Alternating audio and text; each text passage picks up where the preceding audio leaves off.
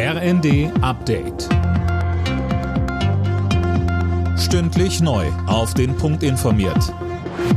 Ich bin Dennis Braun. Guten Abend. Angesichts der hohen Energiepreise setzt der Bund eine Expertenkommission ein, die Gegenmaßnahmen erarbeiten soll. Das hat Kanzler Scholz nach einem Treffen mit Vertretern von Gewerkschaften und Wirtschaftsverbänden angekündigt. Arbeitgeberpräsident Dulger sagte mit Blick auf die aktuelle Krise, wir müssen kurzfristig das Energieangebot verbreitern. Wir müssen Kohlekraftwerke aus der Reserve holen. Wir müssen mit den Kernkraftwerken in den Streckbetrieb.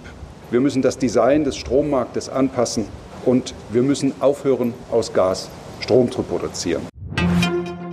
Deutschland liefert der Ukraine weitere Waffen. Das Land soll zwei Mehrfachraketenwerfer und 50 gepanzerte Fahrzeuge bekommen, sagte Verteidigungsministerin Lambrecht heute.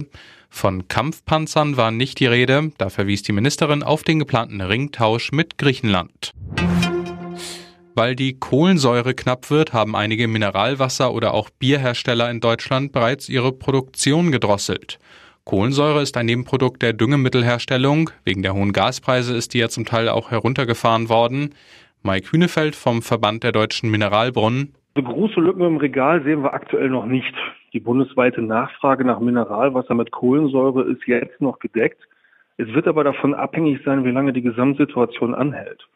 Lokale Engpässe sind natürlich nicht ausgeschlossen und ähm, auf Dauer werden die Mineralbrunnen die immensen Kostensteigerungen, die wir derzeit sehen, nicht abwehren können.